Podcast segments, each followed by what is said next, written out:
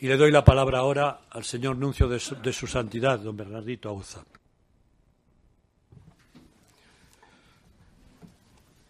Eminentísimo señor presidente, eminentísimos señores cardenales, excelentísimos señores arzobispos y obispos, hermanos y hermanas. Agradezco al señor cardenal presidente de la Conferencia Episcopal Española su invitación a participar en esta sesión inaugural de la 123 Asamblea Plenaria del Episcopado Español. Aprovecho la especial circunstancia tan representativa de la comunión eclesial para enviar a todos ustedes, a las iglesias que presiden en la caridad y a todos los presentes el saludo y la bendición del Santo Padre, a quien tengo el honor de representar en España. Con mis palabras deseo alentarles en los trabajos y ahora empiezan para abordar los puntos propuestos en el programa. En el fondo del mensaje del señor cardenal presidente fácilmente se colige la constante preocupación por la evangelización. A ella no es ajena la ayuda y protección de la dignidad de la persona humana que será puesta a la atención de todos ustedes en un nuevo documento. Sin duda, el proyecto presentado por la Comisión Episcopal para la Pastoral Social y la Protección Humana se sumará al rico magisterio de este episcopado.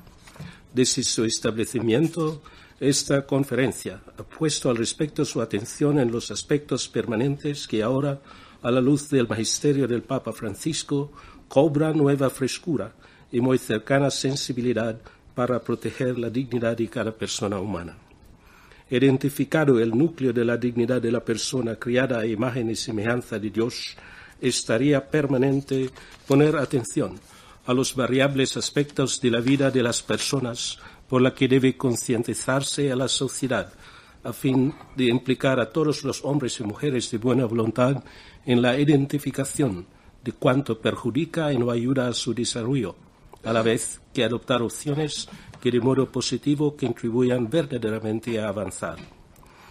Pero está claro que esta dignidad necesita siempre de protección en los extremos de mayor debilidad.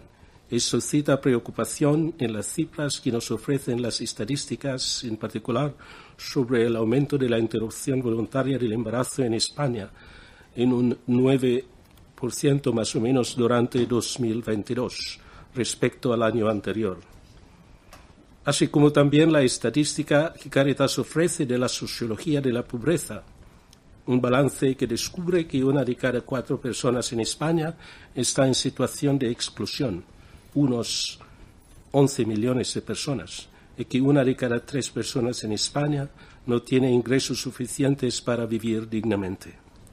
Por otra parte, la entrada masiva de inmigrantes sigue siendo uno de los motivos de preocupación de la sociedad española como ha bien subrayado su eminencia en su saludo en su discurso de esta apertura.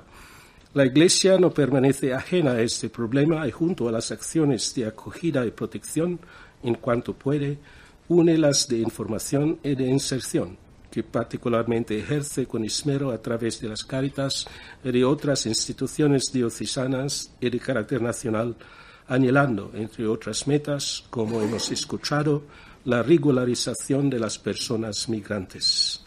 Me permito citar la carta que el Santo Padre dirigió hace unos días a los señores obispos de Islas Canarias. Esto es, tengo todavía el texto. al obispo de Islas Canarias y al obispo de San Cristóbal de la Laguna, Tenerife. El Santo, uh, sobre la difícil situación migratoria que las islas están atravesando. El sumo pontífice escribía en primer lugar, agradezco los grandes esfuerzos que se están realizando para intentar dar respuesta a esa situación de emergencia.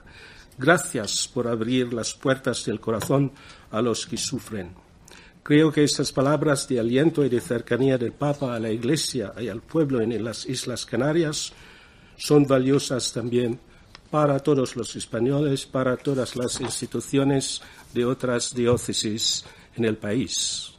Es cierto que acoger, proteger, promover e integrar son los cuatro verbos, podemos decir, de la línea maestra del magisterio de Papa Francisco sobre la inmigración integrar a los hermanos y hermanas necesitados se podría considerar puramente un acto humanitario, como muchos piensan.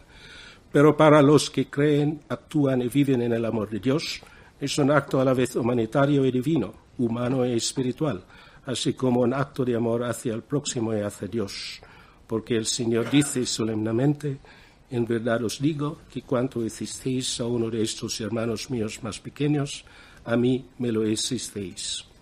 Y cuanto dejasteis de hacer con uno de estos más pequeños, también conmigo dejasteis de hacerlo. Confío, pues, en que esta y las otras propuestas que terminamos de oír en el discurso inaugural del señor cardenal presidente puedan ser acogidas por las autoridades pertinentes y surjan de aquí unas orientaciones que respondan a la protección de la dignidad de la persona humana en este y en todos los contextos. Mi atención va también a las propuestas de la declaración de San John Henry Newman y Santa Teresa Benedicta de la Cruz como doctores de la Iglesia. Ambos santos ayudan al hombre de hoy en el centro neurálgico de sus vacilaciones y vicisitudes personales. La profundidad de la figura de Santa Teresa Benedicta de la Cruz tiene raíces también españolas. Para su conversión fue providencial su lectura del libro de la vida de Santa Teresa de Jesús. Afirmaba Edith Stein después de la lectura. Cuando cerré el libro me dije, esta, esta es la verdad. En las huellas y en la tradición de los grandes teólogos y maestros espirituales, Santa Teresa Benedicta nos enseña el diálogo constructivo entre la fe y las aportaciones de la filosofía y de las ciencias, así como el desarrollo de una auténtica experiencia mística. San Juan Pablo II la cita en este sentido en su encíclica Fides et Ratio, número 74, la da especial valor ante el significado del sufrimiento y de la cruz. John Henry Newman es un maestro eximio de la educación de la conciencia. Pocos autores han hablado tanto de la conciencia. Y aquí quisiera referirme al tema de la educación, uno de los temas más importantes de esta asamblea plenaria, en particular por su relación con la educación moral y de la conciencia de los niños, de los jóvenes y todos nuestros fieles Siendo todavía cardenal, el Papa Benedicto XVI destacó de qué manera Newman explica la existencia del hombre a partir de la conciencia, es decir, en la relación entre Dios y el alma. Este personalismo no representa ninguna concesión al individualismo. La libertad de conciencia no se identifica, de hecho, con el derecho de dispensarse de la conciencia, de ignorar al legislador y juez y de ser independientes de los deberes invisibles. En la encíclica Veritatis Splendor, el Papa San Juan Pablo II, recordando aquellos elementos de la enseñanza moral de la Iglesia que hoy parecen particularmente expuestos al error o a la ambigüedad o al olvido, entre las cuestiones fundamentales que plantea a los obispos está esta. ¿Cuál es el papel de la conciencia en la formación de la concepción moral del hombre? No se pone en duda la libertad de conciencia, pero hay que estar también atento al peligro de atribuir a la conciencia individual las prerrogativas de una instancia suprema del juicio moral que conduce a la crisis en torno a la verdad, porque no queda lejos del presupuesto de que se debe seguir la propia conciencia el peligro de conceder a la conciencia del individuo el poder de fijar de modo autónomo en relación a la verdad los criterios del bien y del mal y de este modo afirmamos que no existe moral sin libertad. El hombre puede convertirse al bien solo en la libertad. es en este preciso contexto que quiero citar las palabras de John Henry Newman que el Papa San Juan Pablo II cita en la encíclica Veritatis Splendor, en donde afirma que el cardenal John Henry Newman, gran defensor de los derechos de la conciencia, afirmaba con decisión, la conciencia tiene unos derechos porque tiene unos deberes. Existe la dependencia de la libertad y de conciencia con respecto a la verdad. Por eso, junto con el derecho de libertad y conciencia, existe la correspondiente obligación de conocer la verdad, la verdad como dice Jesús, y nos hará libres. Y el deber de la Iglesia de orientar la conciencia hacia la verdad se llama educación. Es también en este contexto donde reside la importancia del tema de la educación. A este tema su eminencia ha dedicado una parte extensa de su discurso de apertura. Confiamos que la educación que nuestros colegios imparten sea una ayuda en la formación de los niños y jóvenes en la búsqueda de la verdad que hace recta su libertad y su conciencia. Tenemos la grave responsabilidad de cuidar la educación en la fe de nuestros niños y jóvenes y todos nuestros fieles para que con recta conciencia abracen y transmitan la fe con fidelidad, inteligencia y alegría. Noto también que el tema de la educación va a ser tratado en esta asamblea en la perspectiva del desarrollo del Congreso de la Iglesia en la Educación, que tendrá lugar el próximo mes de febrero de 2024. Expreso mis mejores votos por el fin propuesto de renovar la presencia y el compromiso de la Iglesia en la educación de niños y jóvenes, ya que es una de sus prioridades. La Iglesia ofrece este servicio a través de los colegios y de los que son titulares, las diócesis, institutos de vida consagrada y número menor pero creciente, colegios de fundaciones y asociaciones y seglares católicos. Estas escuelas están a disposición de los padres católicos y de todos aquellos que lo deseen. Creemos en la libertad de los padres a elegir el tipo de colegio de educación que quieren para sus niños para que puedan educar a sus hijos conforme a sus convicciones. La Escuela Católica, por tanto, sigue hoy prestando un servicio inestimable, no solo a la Iglesia, sino también a la sociedad en general. Quiero expresar mi agradecimiento a los, a los profesionales que desarrollan su tarea en estos colegios, ya que ellos merecen el reconocimiento de la Iglesia y de sus pastores. En este sentido, Subrayo también en el programa desarrollar la presentación del Encuentro Nacional de Laicos sobre el primer anuncio y la puesta en marcha del proyecto Marco de Pastoral de la Juventud, todo conducido a la participación y responsabilidad del laico en la tarea evangelizadora. Y no digamos la necesidad en el fomento de las vocaciones sacerdotales y a la vida consagrada. Recordamos pues de nuevo que el pueblo cristiano sin la Eucaristía no puede vivir. No podemos y no tenemos jamás que bajar la guardia en la lucha contra el enorme mal y crimen que suponen los abusos sexuales y todos los tipos de abusos en todos los ambientes, en particular para nosotros en el ambiente de la Iglesia.